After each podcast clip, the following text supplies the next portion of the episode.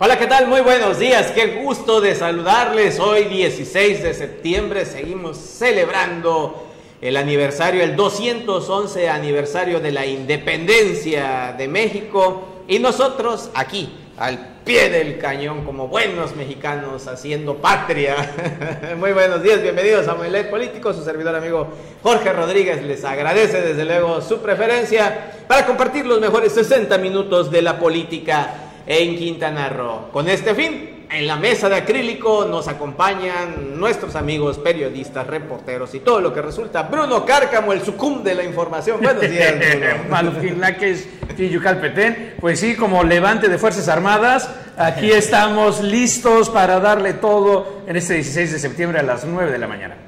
Venga, pues, mi estimado Juan Pablo Hernández, buenos días. ¿Cómo estás, Jorge, César, mi estimadísimo Bruno? Me da mucho gusto saludarles. Bienvenidos a Omelet Político. Y ya lo vieron también aquí presente, levantando el honor patrio a lo máximo que da mi estimado César Castilla. Buenos días. Buenos días, Jorge, Bruno, Juan Pablo. Buenos, días, también a todo el auditorio que ya está sintonizando Omelet Político y también los que se están conectando a través de las redes sociales de Canal 10. Estamos listos para los próximos 60 minutos llenos de información para que usted tenga, como dice el profe la información, el desayuno informativo. Omelet político. Venga, pues empezamos con el tema del grito. ¿Fueron?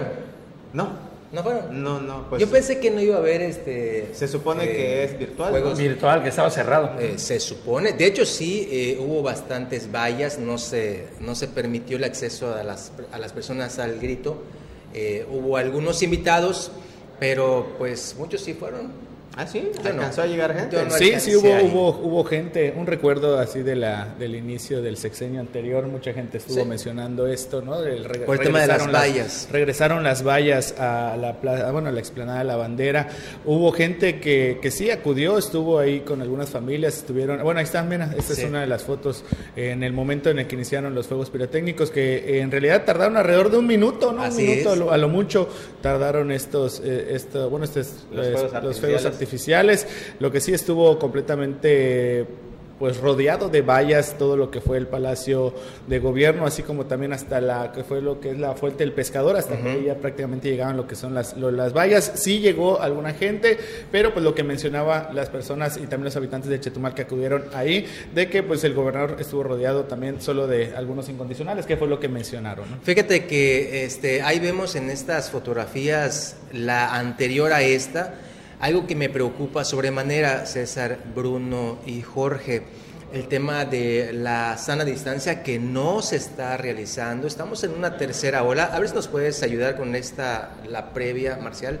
La sana distancia no se está cuidando y como este ejemplo que veíamos ah, aquí en esta imagen, pues eh, muchas familias anoche se dieron cita para pues, pues celebrar evidentemente las fiestas patrias en, la privacidad de sus hogares y demás.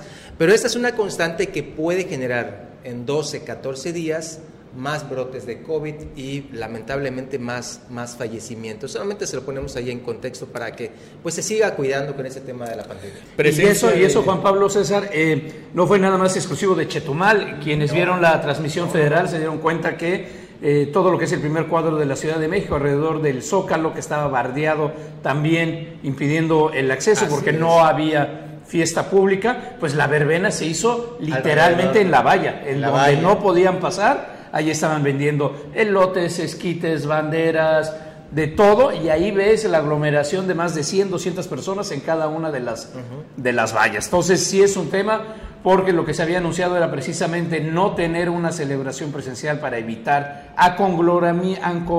aglomeramiento de personas. Es una combinación de Exactamente, de las dos para que, para que tuviera más. Es donde más hay gente. De que no hubiera gente reunida, eh, que no se excedieran multitudes y justo lo que sucedió fue precisamente más focos de eh, eh, personas como aquí en en la, en la, en la capital. Y lo mismo sucedió en eh, eh, Cancún, lo mismo sucedió en otros municipios aquí en Quintana Roo. En Felipe Carriopuerto estuvo bueno, ahí estuvo bueno la, la bueno la, las personas, bueno los trabajadores que tienen tomado hasta un lo que es el Palacio Municipal, hicieron ahí unas eh, parodias ah, del, grito de independencia y quemaron de manera... si no estamos en, Navidad y en Año Nuevo. Año Feliz Año Viejo ahí. Quemaron a Chakmesh, ahí con la cabeza ya casi casi quitada del cuerpo. Pero pues esto fue la manera en la que celebraron el grito de independencia algunos trabajadores. Bueno, mínimamente hay gente con cubrebocas. Sí. Ahí le encendieron. Ahí cuando le encendieron fuego ya a Chakmesh. Pero ve, eh, eh, igual lo mismo que reiteramos una y otra vez, sana distancia no hay. Es como si no existiera el virus del COVID, como si no hubieran fallecimientos, como si no hubiera gente intubada. Y pues esto lo reiteramos una vez más, incluso el gobernador alertó esta semana que, que, pues que recién inició desde el lunes, el gobernador dijo, cuidado con el tema de las reuniones para las fiestas patrias, porque en 14 días podría haber un rebrote, un ¿Pasar la factura? Sí, pasar la factura, lamentablemente. Y está bien lo que hacen. Y otro al que le están pasando la factura es a Chakmesh. Y está bien, es Jorge, está bien. Eh, recordemos que Chakmesh sigue sin aparecer, sin dar la cara a los trabajadores del ayuntamiento de Felipe Carrillo Puerto. Les deben más de cinco quincenas y los ayuntamientos siguen con una situación caótica económicamente hablando. Lo que sí es que está retrasando el tema de entrega-recepción, esta toma de, de, las instalaciones de Palacio Municipal allá en Carrique Puerto. Efectivamente, porque no ha podido. El grupo de los encargados que van a hacer esa entrega-recepción del grupo ya de, de, María Hernández no ha podido ingresar a lo que es el Palacio Municipal para poder eh, pues iniciar con la, la entrega de, vehículos, de oficinas, de, del mobiliario y todo lo que pudiera pues conllevar a lo que es la entrega de, la administración municipal que ya debe tomar pues gestión, bueno, ya iniciar la gestión de María Hernández el próximo 30 de septiembre, cosa que no se ha podido hacer in, como eh, a, en comparación con otros ayuntamientos que ya han iniciado con este proceso, incluso ya se han llevado las últimas eh, sesiones de cabildo en alguno de los de los de los cabildos de aquí la, de, de, los ayuntamientos, pero eh, precisamente en Felipe Carrillo Puerto todavía no ha iniciado este proceso. Sí, es un proceso que no debería de atrasarse. Ya estamos a la vuelta de la esquina. 14 días para que rindan protesta sí. los nuevos, los 11 nuevos ayuntamientos. El primero de ellos empieza aquí Otompe Blanco a la medianoche, medianoche de 29 a 30. Y de ahí temprano a Bacalar, creo que Carrillo precisamente, Morelos y esa ruta hasta, hasta culminar Cancún. en Benito Juárez. Benito Juárez. La, bueno, los primeros este, funcionarios que, que, estarían tomando protestas serían los de seguridad pública, que serían de, de, inicio a, a, a, los ayuntamientos, son los que primeros a los que se les da posesión, prácticamente lo que hace también el gobierno del Estado. Esos son los primeros funcionarios que van a empezar a tomar funciones, digamos, de esta forma, luego de que el ayuntamiento ya empiece con el nuevo presidente. Que es presidente? algo protocolario, ¿eh? el orden de los factores no altera el producto. Pudiera ser primero la toma de protesta y luego el tema de la policía municipal, etcétera, pero bueno, ya ahí es cuestión para que no haya vacío de poder en, es, exactamente momento, ¿no? de 12 a 12, justo 12 59 59 a 0 0 ya 0, se le entrega ajá. horas. Y para no dejar el 16 de septiembre, pues bueno, eh, desfile, vamos a tener un desfile simbólico en la capital del estado que va a empezar en unos acabando melet político, sí, uh, arranca precisamente 10 minutos de, eh, de eh, patrullas eh, motorizadas, motos, motocicletas, y a nivel federal también el, el desfile desde la Ciudad de México, el más importante, em, se estará empezando ya en unos 15, 20 minutos. Sí. Lo más llamativo va a ser el paso de las aeronaves, porque realmente no va a desfilar más que un, un contingente muy, muy, muy reducido, más reducido incluso que el del año pasado, para evitar a conglomeraciones y que la gente no esté reunida. Sí, bueno, pues ese es el panorama del grito en, en el país en general.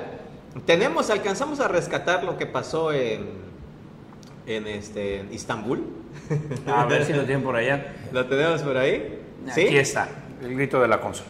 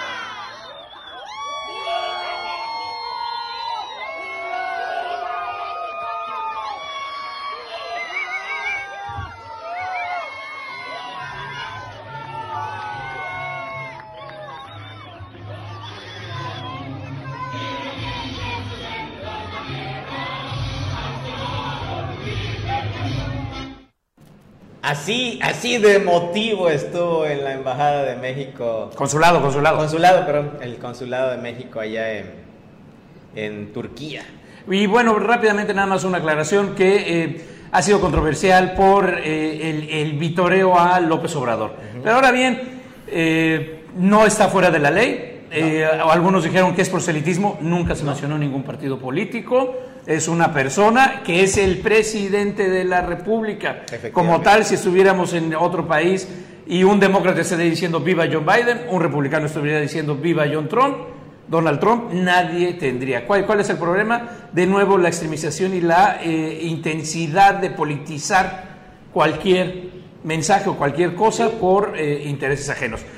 Y, lamentablemente hubo un incidente con alguien que se le pasaron los tequilas ahí en medio de todo, que ha sido de los principales promotores de esta búsqueda de encontrar, eh, eh, pues ahora sí, lo que no hay donde hay. Y pues, ni hablar. Así es el 15, ¿no? Y además recordemos que el país está polarizado. Unos están a favor de López Obrador, otros están en contra. Y esto se traduce en cualquier situación que usted vea en cualquier parte del mundo donde se nombre Andrés Manuel López Obrador. Siempre va a pasar este tipo de situaciones. La polarización está todo lo que da. ¿eh? Este incidente que bien comenta eh, Bruno, eh, se trató de una mujer que al parecer se acaba de informar igual que había solicitado empleo a la cónsul hace aproximadamente hace un año. Esto, eh, bueno, todo se da a raíz de que pues no hubo éxito porque pues a lo mejor no cumplió con los requisitos necesarios para poder ocupar el cargo que ella posiblemente estaba buscando y a raíz de ello se ha eh, prácticamente se ha eh, hecho buscarle no cualquier tipo de situación para tratar de perjudicar la administración de la cónsul ahí en Turquía. Que son críticas, la verdad, desde mi punto de vista, ociosas. Mira, ahí está el grito, está Andrés Quintana Roo, nadie está diciendo viva Andrés Quintana Roo, viva Leona Vicario, o sea, eh, eh, y eh, recordemos que es una representación fuera del país, la importancia y relevancia para nuestro Estado de alguien pone en su justo dimensión a nivel internacional a nuestros dos próceres que le dan nombre al Estado, ¿no? Cuando critiquen que si este, no hay acciones concretas de, de, acuerdo al perfil que tiene algún funcionario, cuando critiquen la falta, vacíos de información por parte de algún funcionario y otros temas relacionados directamente con el desempeño laboral, adelante, esas son bienvenidas, es más, llaman la atención. Pero críticas de este tipo, hazme el favor. ¿no? No, no tienen trascendencia, son sin relevancia alguna. Hay que concentrarnos en el trabajo de cada uno de nuestros funcionarios, de cada uno de nuestros representantes populares. Ahí tenemos que ver qué tanto se está avanzando. Ser más analíticos en ese sentido. Hay que ser más crítico de verdad, más analítico, como dice Juan Pablo, porque eso es lo que nos va a hacer avanzar en sociedad. Si nos la pasamos criticando como argüende de lavadero, no, no vamos a ningún lado. Ahora, ahora bien, Jorge, qué, qué bueno que aclares esto, porque también a raíz de la diferencia horaria, fue de los primeros gritos que se hicieron público en redes sociales. Y de ahí, hacia las 11, 12 de la noche, vieras la cantidad de presidentes municipales que le agregaron Viva López Obrador. Y nadie dice nada porque no tiene el perfil público que tiene creo que la cónsul de allá de Turquía sabe de qué lado más calibana, ¿no? Puede dar pie a pues que otros se motiven también a reconocer al presidente del país. Momento de nuestro primer corte, vámonos de inmediato, regresamos porque hay todavía más que compartirles.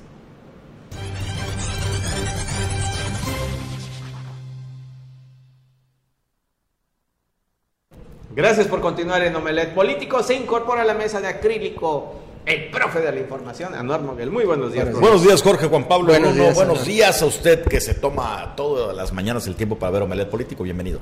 Bueno, pues ¿con qué seguimos, mi estimado regimiento? Pablo, ¿qué más nos queda de este... información fresca, calientita? A ver, ¿qué más hay? Bueno, Caray, no, en septiembre, pero no se pasa. No, no, bueno, ya que no quieren, les voy a presentar lo que está sucediendo con el PRI. Tenemos por ahí información de Cozumel que dice que el PRI an analiza la posibilidad de no ir en alianzas, y esto lo dice el delegado. Ya se nos andaba adelantando la semana pasada. El delegado presidente. del PRI en, en, ¿cómo se llama? En Quintana Roo, que lo conocen, ¿no? Es Carlos Sobrino. Uh -huh. Ahí sigue.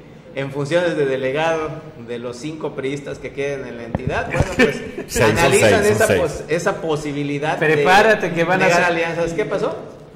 Ah, ah, bueno, vamos primero con Filiberto. Venga, sí, pues. es que ahí la, está preparando el material de producción mientras nos vamos eh, a esta entrevista, con Filiberto Martínez. Venga.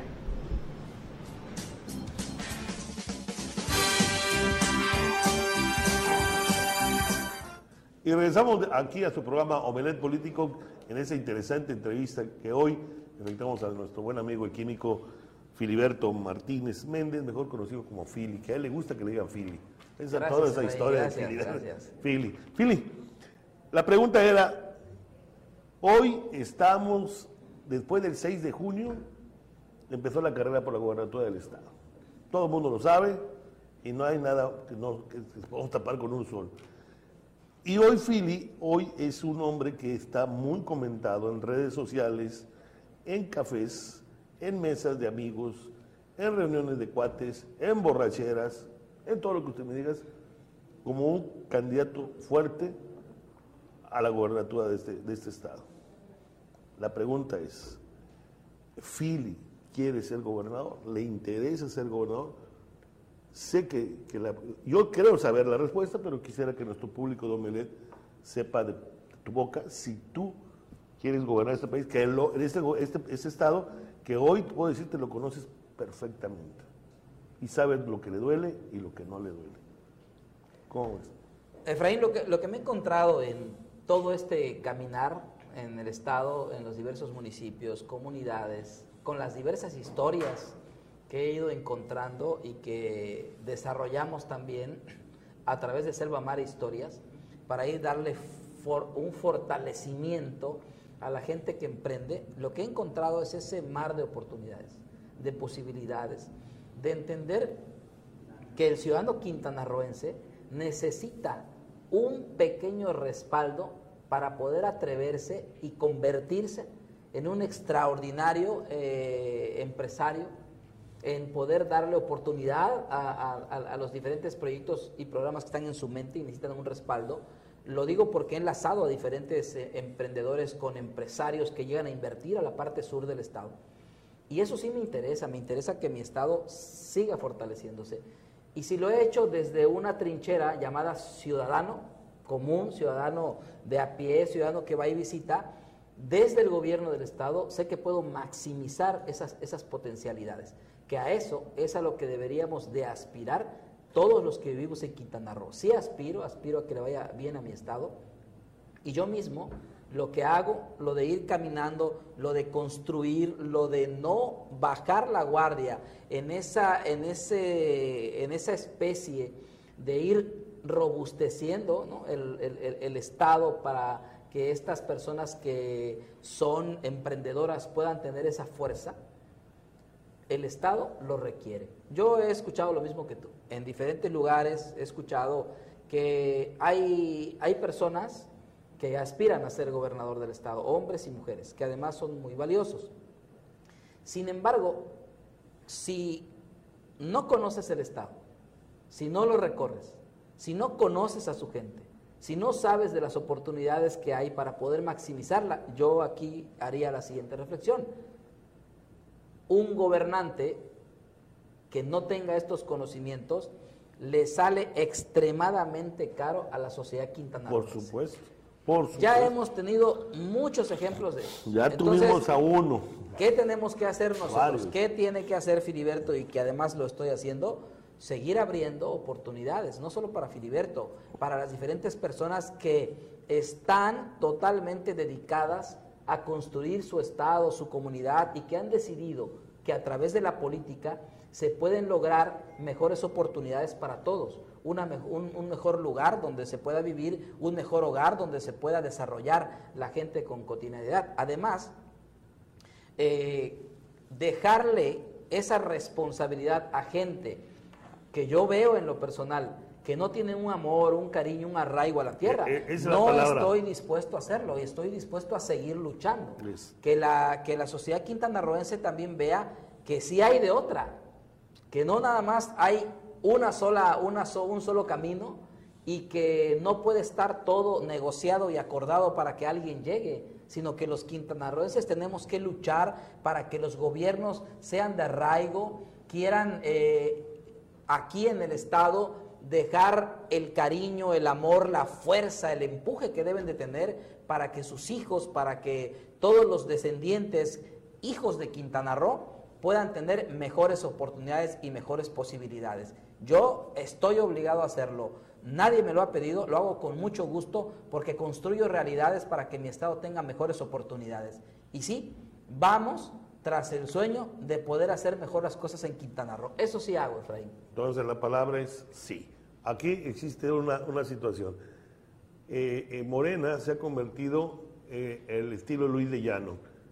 Hacen políticos de la noche a la mañana, con tres años de político ya quieren ser gobernadores. Hazme el bendito favor. Sin un palmarés, sin ningún proyecto de vida, sin ningún proyecto.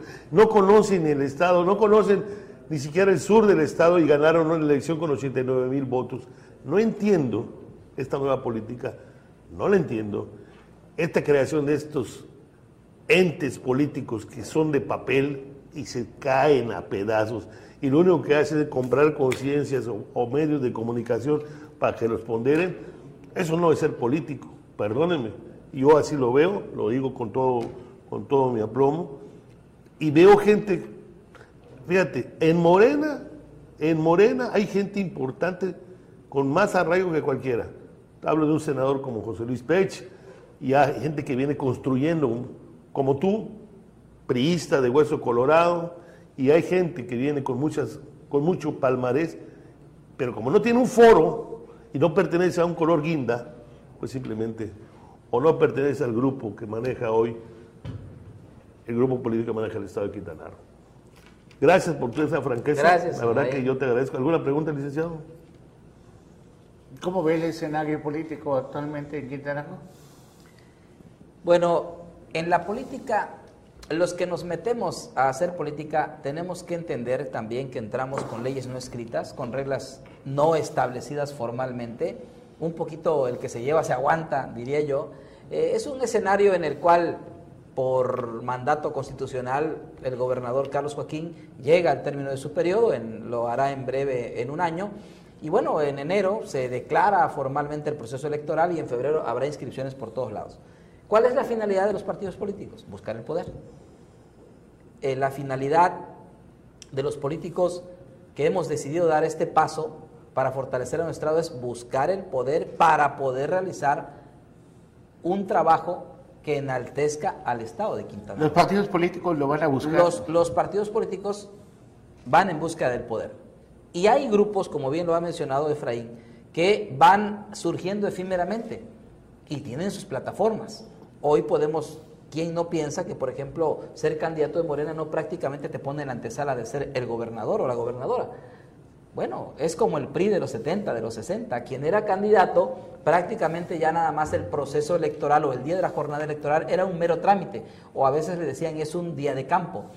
Hoy yo veo que hay posibilidades, la comunicación, esto que hacemos nosotros, te va abriendo puertas y te va dando un océano de posibilidades para ir construyendo que Quintana Roo sea uno de los, de los mejores con gente que realmente tenga arraigo y quiera hacer algo por el Estado. Estaremos en la lucha, todos los partidos políticos, todos los personajes políticos. Aquí yo quisiera recalcar algo.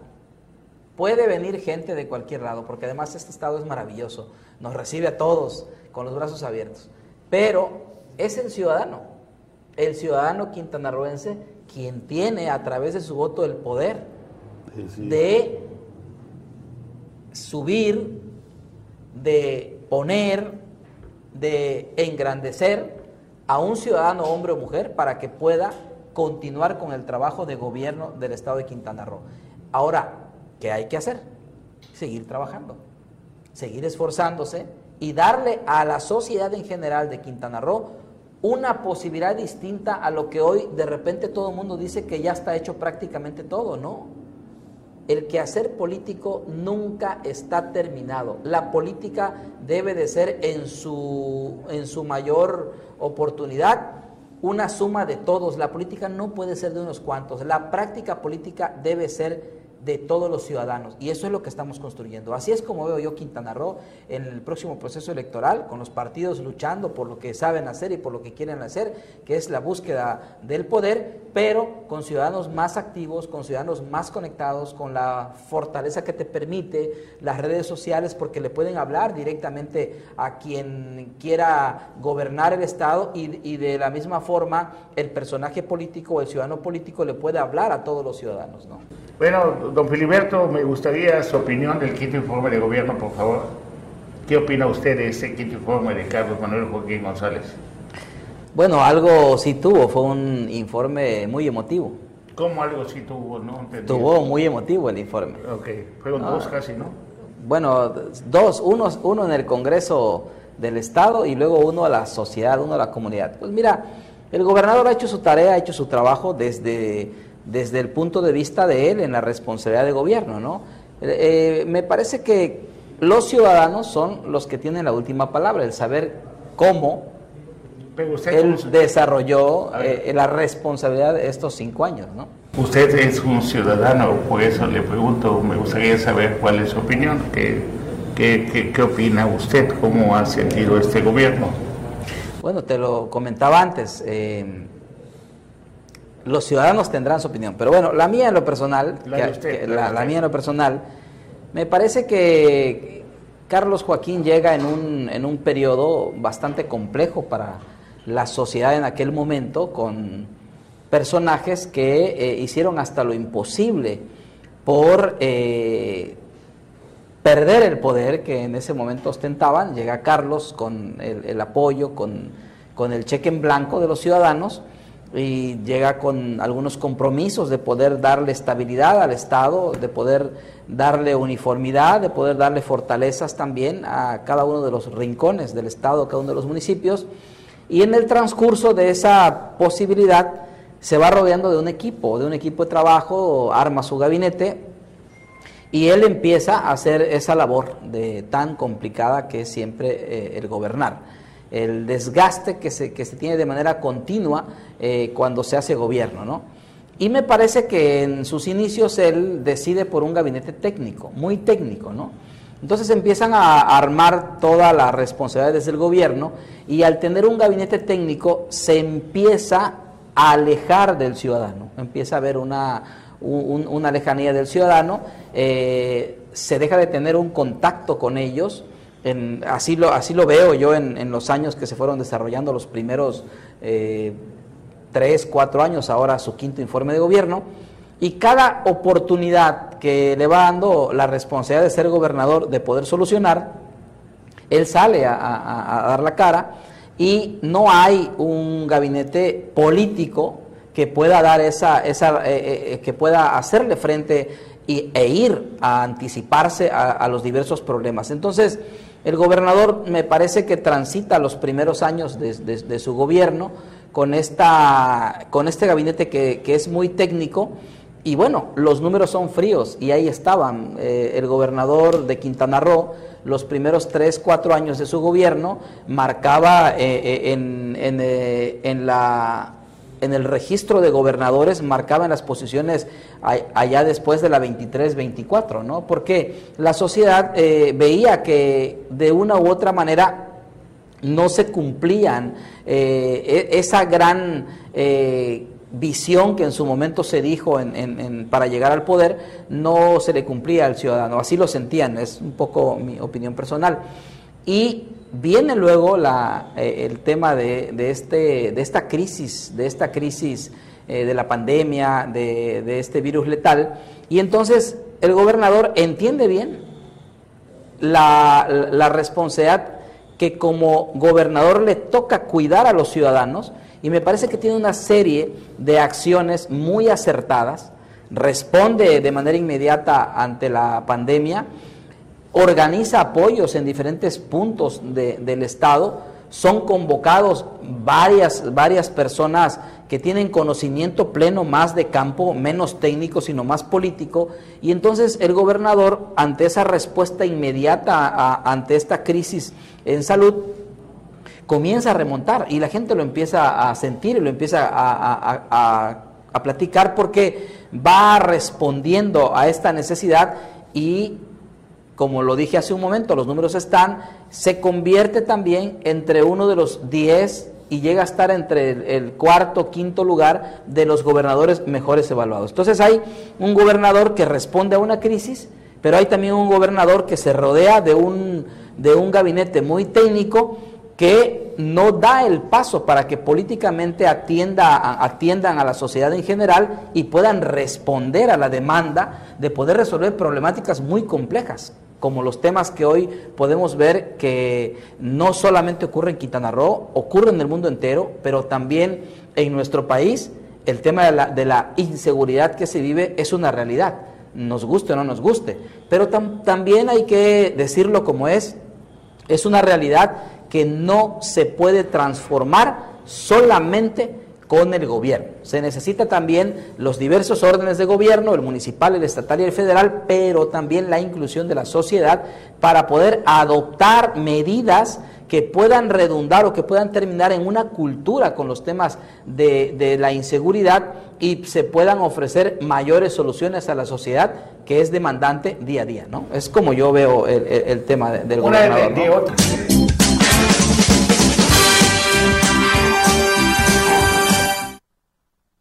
Bueno, ahí lo que nos comparte Filiberto Martínez, que fíjate que como pez en el agua, ¿eh? Tranquilito, ah, no, por supuesto. Así como que sí, como que no, pero ahí anda moviéndose. Vámonos a nuestra pausa correspondiente superproducción. Todavía tenemos mucho más que compartirles.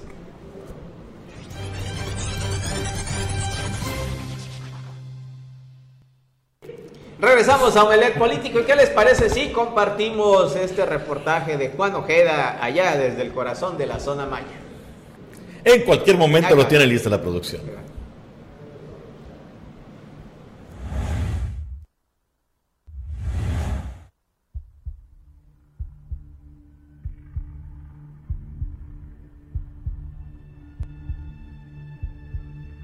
El 30 de septiembre del 2018, José Esquivel Vargas adquirió el compromiso más grande de su vida.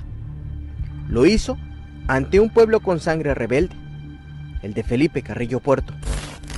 Mirando en todo por el bien y la prosperidad de la nación, del estado de Quintana Roo y de este municipio de Felipe Carrillo Puerto, si así lo hiciere, que el pueblo me lo demande.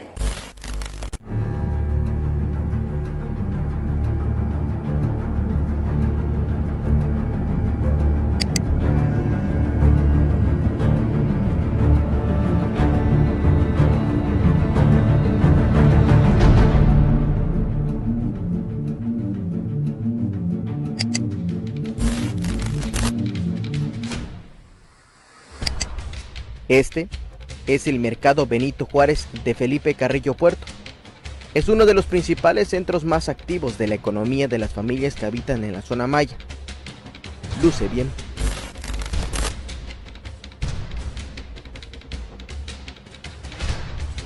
El 23 de septiembre de este año, José Esquivel prometió que Felipe Carrillo Puerto contará con un mercado digno, de calidad, de altura, de buen nivel va a beneficiar no solamente a los locatarios de Felipe Carrillo Puerto, sino también es una obra que, que se está haciendo para toda la gente de paso, de, que, que, genere derrama económica en Felipe Carrillo Puerto. Hoy en día nuestro libramiento, por poner algún ejemplo, es, una, es un lugar que se lleva a la gente de Carrillo Puerto, hace que no pisen nuestra ciudad. Entonces, eh, con el mercado donde la gente pueda ir a los baños, unos baños dignos, unos baños limpios, donde la gente pueda comer con, con higiene y con calidad, eso al final va a hacer que se genere derrama económica, que es el principal motivo, eh, que al final genera una mejor calidad de vida y es el principal motivo para nuestro, nuestros locatarios y para nuestros eh, eh, ciudadanos arreglan Es una obra que sea bonita.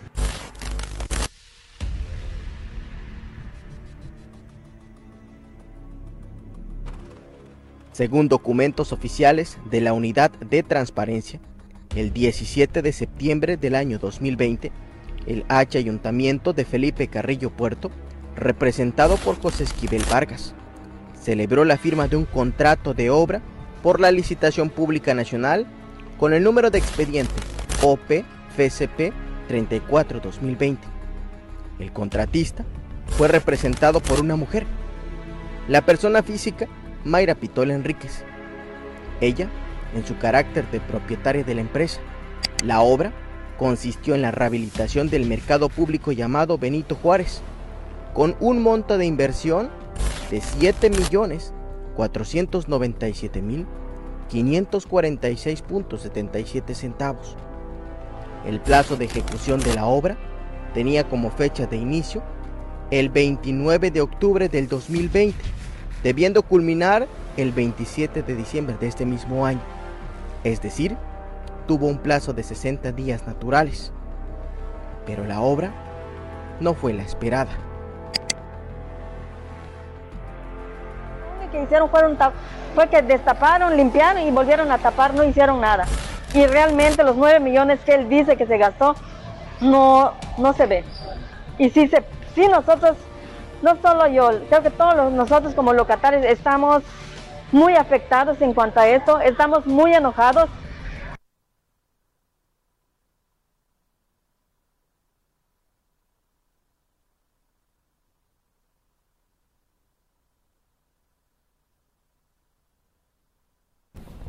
Listos.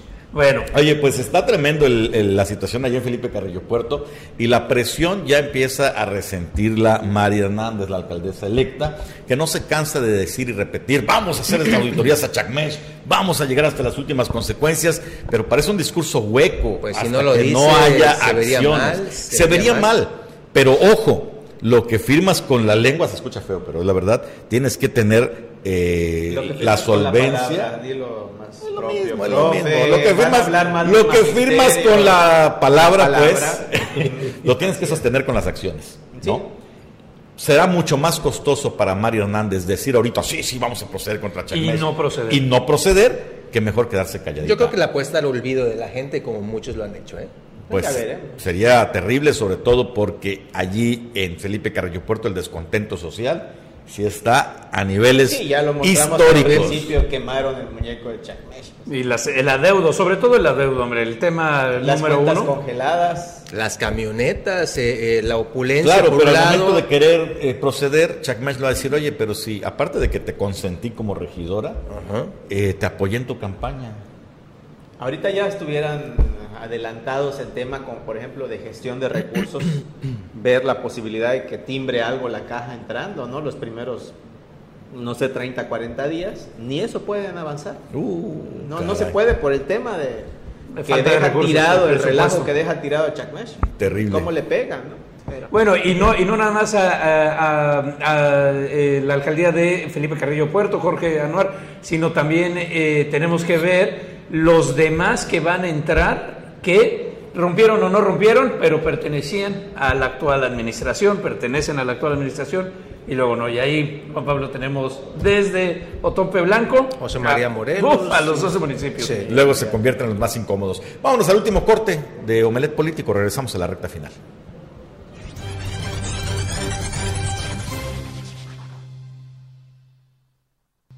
Bueno, recta final de Omelet Político. Ahora sí, compartimos la información del PRI generada desde Cozumel Superproducción, por favor, para que vean los arrestos, la fuerza que trae el PRI de cara a las nuevas elecciones que vienen el 2022 aquí en Quintana Roo y que tienen los pantalones bien puestos. Uh, dicen que van y pueden Igual que los por del su cuenta y es el renacer del PRI allá en Cozumel, donde apuestan, desde allá, desde Cozumel se generó la información, donde apuestan que no. Era de los bastiones prisas que quedaban y pues ya no. ya están como los perritos, ¿no? De los 11 ya, Nada más.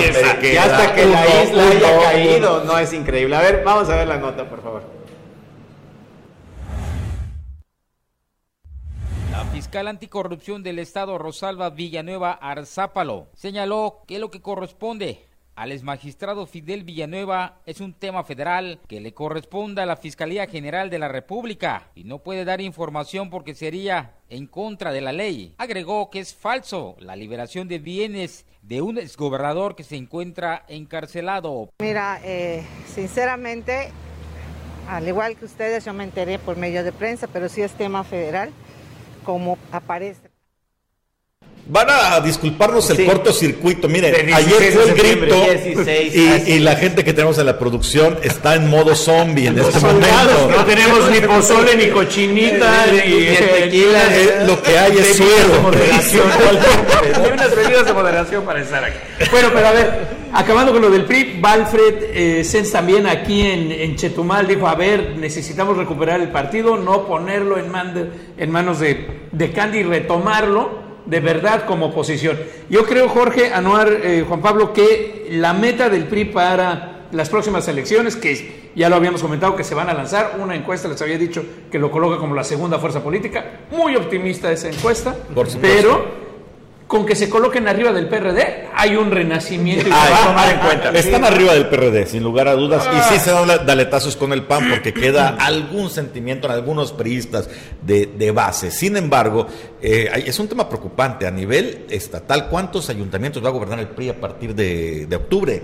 Uno. Sí, Bacalar. Bacalar. Nada más. ¿No? Uno.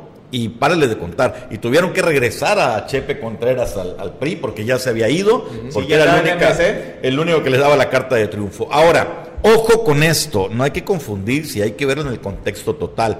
Se escucha muy congruente de repente estos posicionamientos del PRD, vamos solos, o del PAN, vamos con nuestros candidatos, o del PRI, vamos a ir cada quien en busca de la gubernatura. Pero en realidad lo que estamos viendo es una operación política que viene dictada desde la cúpula de Desde Palacio Nacional luego. para allanarle el camino a Morena, sea como sea. Morena solo tiene una posibilidad de derrota y muy remota, siendo honestos, viendo los números aquí en Quintana Roo, es Con una posibilidad de derrota muy remota, pero sí hay si se junta toda la oposición en un proyecto sólido. Y cuando hablamos de toda la oposición, hablamos de Es, un, es muy complicado ese panorama. ¿eh? es complicadísimo, pero es la Ah, única manera de que dieran batalla. Si sumas los votos que tuvieron en el pasado 6 de junio, PRI, PAN, PRD y ponle por ahí Fuerza por. México Mm, o Movimiento Movimiento. Ciudadano, se empareja con Morena en número de votos. Estadísticamente tendrían una posibilidad si van con un candidato Firme, que, sólido. Ahora, ¿quieres evitar el problema? Haz lo que pasó por operación Pulveriza. política también en Cancún. A ver, PRI, PAN, PRD podrían dar batalla a Mara Lezama. A ver, el, PRI, el PRI vaya solo. De este lado, por favor. que el PRD vaya solo. Es una operación política para agradar al presidente Andrés Manuel López Obrador. Y lo repetimos, no es que sea nuevo. Estamos hablando del regreso del presidencialismo más puro y duro, como se ha vivido siempre en este país. Solo que la diferencia es que antes era un partido hegemónico, el PRI, donde decían va a pasar esto, el dedo presidencial, y pasaba. Ahora vivimos en una Democracia. democracia plural, donde todos los partidos se siguen cuadrando a la voluntad del señor presidente. Y pues luego, normal, así ha sucedido Sí, en todas claro, las administraciones. claro, pero a lo que voy es que, que no se vayan con la finta los dos o tres eh, periodistas que todavía tienen su corazoncito Ah, sí. para rescatar al PRI, pensando que de verdad es una acción congruente el ir solos por la gubernatura. No, no, no, es, no va por allá la cosa. Básicamente están dejando el camino libre para que Morena los aplaste. Así de sencillo. Una vez más. Y tan claro está el tema de Morena que lo vimos con Anaí González, la hoy diputada federal por el distrito de aquí del 02, que ganó sin problema alguno En caballo de y hacienda. ni siquiera es del sur. O sea, una total desconocida en esta zona que ganó sin problema alguno. Y Solamente también, con, y también con Jensuni Martínez, porque finalmente eh, en una sociedad pensante, ese desastre que tuvieron, primero el pleito, luego que al candidato lo bajan nueve días antes de la elección y luego que suben otra candidata, en cualquier democracia con una sociedad crítica hubiera Ese sido suficiente para que perdieran. El candidato, no el partido. El partido, porque finalmente dices tú, ¿cómo es posible que no me den No, una pero ahí hubiera, una per- certeza? ahí hubiera perdido el candidato porque Yesuni no le dio tiempo de, de dar a No, conocer. claro, a, a eso vamos. Muchos ni se enteraron que había nueva candidata. ¿eh? Y no es, no es cotorreo. No, y tampoco es en contra de Yesuni, es nada Para más. nada. Es el tiempo Para lógico nada. de una campaña. Lo que hablamos es, no es- las acciones de partido, que fue un desastre todo el tema de la campaña, esos conflictos internos en Otompe Blanco, no le costaron electoralmente. Y si no sé, se quedaban sin candidato el día de la elección porque no Pero la había- gente hubiera ganaba también, por el que sea, el candidato sorpresa, ganaba Morena. Y deja eso, es pasado lo que platican, lo que viene es lo que preocupa, porque eso ya es historia, no hay ningún problema. Lo que viene, ¿qué tanto le van a dar oportunidad a Yensuni de gobernabilidad? Porque ya vimos desde ahora, por ejemplo, los este, pendones estos colgados de Luis Gamero diciendo que él Presidente es el legítimo. presidente legítimo de Otompe Blanco. ¿De quién? lo- ¿De dónde sacó esa idea? O sea, yo a veces me pregunto. ¿De qué se- ¿de de dónde lo ven? ¿Dónde lo ven? ¿De dónde ¿De lo qué se eso, ¿eh? presidente legítimo. O sea, esos detalles te demuestran que la pugna al interior de Morena puede retomar fuerza, puede otra vez polarizar al municipio y eso es lo que menos necesitamos en Otompe Blanco.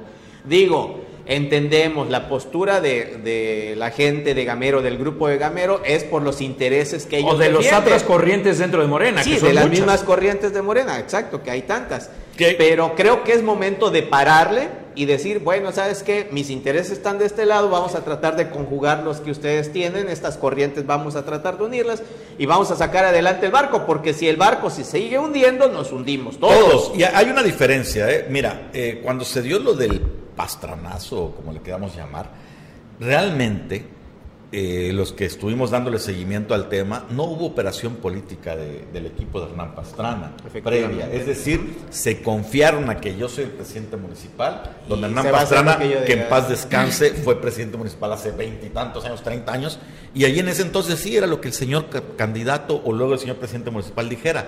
A él le tocó comprobar que en la izquierda la pugna tribal duele y pesa.